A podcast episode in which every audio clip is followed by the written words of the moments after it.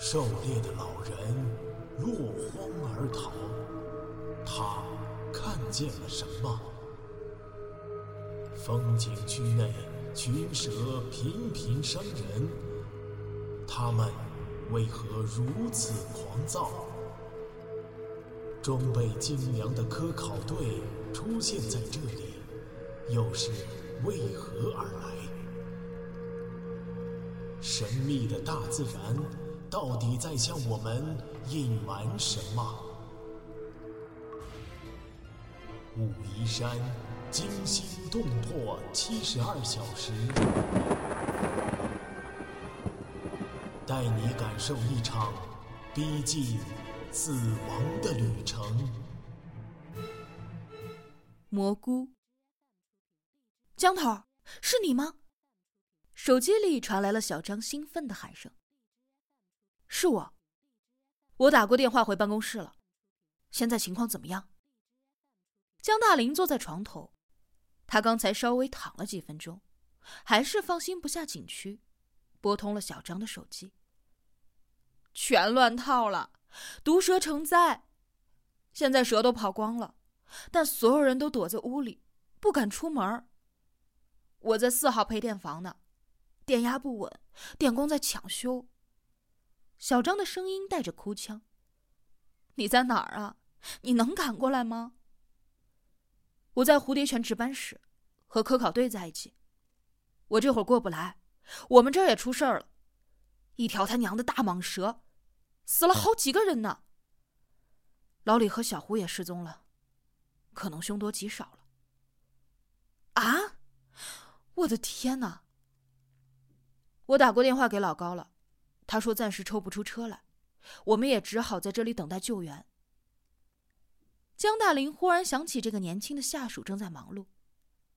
你莫慌，电压不稳是吧？储藏室里有不少的蓄电池呢，可以应急。我没事儿，我只是担心你们。对了，那个掉下悬崖的游客还活着呢。小张大声道：“他中午打电话来了，说受了轻伤，现在在一个土家族的寨子里，很安全。他女朋友和你在一块儿吗？”太好了，江大林喜出望外，眼睛不由自主的扫向屋外。他女朋友很安全，和我在一起呢。我一会儿就回办公室了，那里全是病人，主要也是没车，全运送病人到镇上了。一旦有车，我就开过去接你们啊。好，那你先忙你的，镇里的派出所说他们天黑前就能够到。江大林突然想起了自己的吉普。还有啊，我的吉普车不见了，被人给开走了。你留意一下啊！他娘的，居然敢偷老子的车！好的，江头，那你千万要小心啊！好。挂了电话，江大林稍稍的松了一口气，往厨房走去。他想马上把好消息告诉明明。厨房里只有彭三妹蹲在地上洗刷碗筷，炉子上面煮着一大锅饭。小小的房间弥漫着浓浓的稻米香。明明，那个妹伢子呢？江大林一愣。他和何博士出去了，去采蘑菇当菜。彭三妹笑着回答。江大林的头嗡了一下，怒火中烧，他忍住没有发作，转身就走。穿过办公室，没有理会山姆和米切尔的招呼，猛地拉开了铁门。这都什么时候了，还踩他娘的蘑菇！冰凉的雨丝打在脸上，又下雨了。明明，明明！江大林扯着嗓子大喊起来，四周毫无回应，他们不知道在哪。何在富扶住眼镜，喜不自胜。在这块混杂着松针和黑色泥土的松林斜坡上，他有了意想不到的发现。武陵山野菜资源丰富，夏季雨后是蘑菇的旺盛期，特别在松树林，常见的可食用蘑菇就是松蘑。灰褐色的松蘑貌不惊人，却出奇的鲜美。清代一位隐居山中的诗人曾经写道：“三月山蕨初出芽。”松林七月菌生芽。何在富就是来寻找松蘑的。他记得来的时候经过了一大片的松林。他喊着明明一起，主要是担心自己的高度近视。松蘑的颜色简直和泥土没有什么区别。没想到得来全不费功夫，居然给他发现了比松蘑更稀罕的菌类。这是什么果？能吃吗？明明凑了过来，低头打量着那些长相奇特的蘑菇。他对采摘花朵、蘑菇这样的事儿总是兴致勃勃的，不过一路低头寻找过来，却两手空空。哈哈，我们真有口福，这是羊肚菌。何在富蹲下身，爱惜的轻轻拔起一株。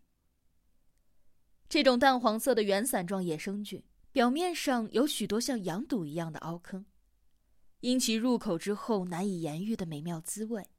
列为世界四大野生名菌之首，市场上价格昂贵。特别是仙菌，就是有钱也很难买到的，因为它对地形地貌的要求过于苛刻，而且产季极短。海拔八百到一千米左右的阔叶林空地，温暖潮湿的雨后，所以几乎很少有人能够采到野生的新鲜羊肚菌。而这里。居然有一大片。厨房墙上正好吊着一块腊肉，可以来一个腊肉炒羊肚菌。哈哈，这羊肚菌可鲜了，你只要吃过一次，保证你一辈子都不会忘。何在富一边把采到的羊肚菌往一个大手帕里堆，一边大咽着口水。明明早已经饥肠辘辘，听他这么一说，也是馋涎横生。两个人兴高采烈的采摘了起来，很快把这一片采光了。何在富采的兴起，弓着背，弯着腰，边走边找，走下了坡。牛毛雨丝不知不觉的飘落，天空蒙上了一层黏黏的雾气。下雨了，咱们回去吧。明明抹了一把沾湿的头发，站起身来喊道：“他看到坡下的松林里。”何在富的身影越来越模糊。啊哈，这里还有好多呢！何在富远远的回答着。明明回头看看，这里虽然距离值班室不远，但密泽泽的松林和白茫茫的雾气挡住了视线。松林里似乎有动静，他心头砰砰的乱跳起来，一种不安感油然而生。明明。一个熟悉的声音陡然传来，江大林拨开了松枝，怒气冲冲的钻了出来。江大哥，明明松了一口气，既吃惊又高兴，安全感又回来了。谁让你们到外面瞎跑的？快点回去！江大林板着脸，瞪着明明。还有一个，那个戴眼镜的博士呢？何博士在前面？明明手指着前方。但视线里已经没有了何在富的影子。雨丝开始变密了，松林完全笼罩在了乳白色的雨雾中，除了沙沙的雨声，松林里静得吓人。何博士，江大林冲着前方高喊，心里焦躁不安。亏他是个搞科学的博士，怎么这么不省事儿？没有任何的回应。江大林往坡下走去。突然，前方传来了一阵巨大的响动，松林像是活了一样，波浪一般的摇晃了起来。不好，快回值班室！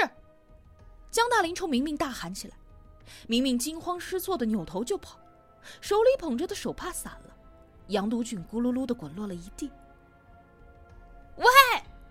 林紧跑了两步，对着前方大喊。他锐利的目光猛然看到了。看到了那迷雾当中那一团黑色的巨大阴影，他的心里一凉，放弃了寻找何在富的念头，转身开始往回跑。明明一口气跑到了值班室门口，铁门开着，他冲进了屋内。出什么事了？山姆在门口一脸的惊奇。快，快，他们在后面！明明气喘吁吁，值班室的所有人都惊动了。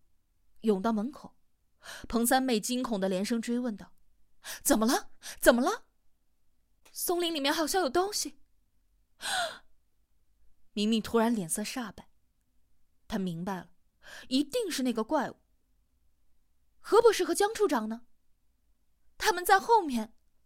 何博士去采蘑菇，看不到他了。山姆诅咒了一声，迈出门外。我去接应他们。停下！陈阿南大声说。他不知何时下了床，扶着墙站在卧室门口，脸色说不出的严峻。关上门，谁都不能再出去了。江大林在松林里弯弯曲曲的跑了十几步，就意识到来不及跑到值班室了。他不用回头，就能够感受到身后那个隆隆的碾压声越来越响。在树林里，他游得比我快。前面一棵枝叶延展到地面的大松树挡住了去路，他无暇多想，一头钻了进去，紧贴树干，蜷缩在了密密麻麻的树枝当中。透过松针的缝隙，他看到了巨蟒的躯体慢了下来。显然，林间簌簌而下的雨滴干扰了他的感官，他没有发现江大林。江大林屏住呼吸。这是他第二次目睹这个巨大的怪物，但还是不敢相信，在武陵山怎么会有这样的东西存在呢？要知道，这里距离保护区近在咫尺，而这个吃人的巨蟒，居然距离他们如此近。他就在十米开外，头部被遮得看不到，硕大无比的身躯盘绕在了两棵粗大的松树树干上。看上去，他是在使劲的摩擦身体。他的肚腹间鼓了一个大块。江大林心里一阵恶心，他意识到了那是一个人，那个戴着眼镜的何博士。雨丝不断的打在他暗黑色的躯体上，从他的鳞片上滑落。巨蟒继续盘绕树干，摩擦着身体，满树的松针簌簌而落。看上去他很惬意。像是在做游戏。妈的，他要在这搞多久？江大林浑身被雨水淋透了，长时间蜷缩着身体使他很难受，小腿开始有了麻木感。他估量了一下距离，觉得自己可以在惊动他之前跑回值班室。但是他不敢冒险，只是希望这个怪物能够早点离开。时间一秒一秒的过去，江大林的胸口沉闷的像压了一块巨石，他的呼吸开始变得粗重。我要飞得更高，飞得更高一曲流行歌猝然的从怀中响起，在静谧的松林里显得那么响亮。妈的，手机响了。那是彭三妹的手机。江大林第一时间做出了反应，他拨开树枝，开始狂奔起来。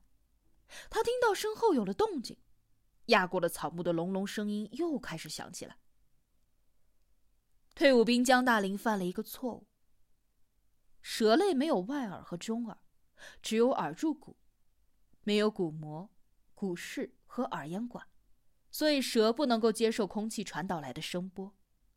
从人类的评判标准来看，蛇是一个不折不扣的聋子。但是，蛇有内耳，一端连接到了横骨上的鱼鳍，对于从地面传来的震动却非常的敏感。也就是说，就算手机音乐再大十倍，蛇不会听见的。而他逃跑的脚步声，才真正惊动了蛇。他跑得上气不接下气。终于看到了迷雾当中值班室的灰色房子，但那个铁栅门关着。身后的响声越来越近，就像是一列火车在势不可挡的碾压过来。快进来！铁门突然打开了，山姆伸出手来接他。江大林抓住了山姆的手，与此同时，他感觉背上一股热浪，一股腥臭异常的气息。他就在我背后。江大林听不到众人恐惧的惊呼，他冲进了铁门，一头栽倒在了地上。他听到山姆咣当一声关上了铁门，接着，铁门遭受到了一声巨大的撞击。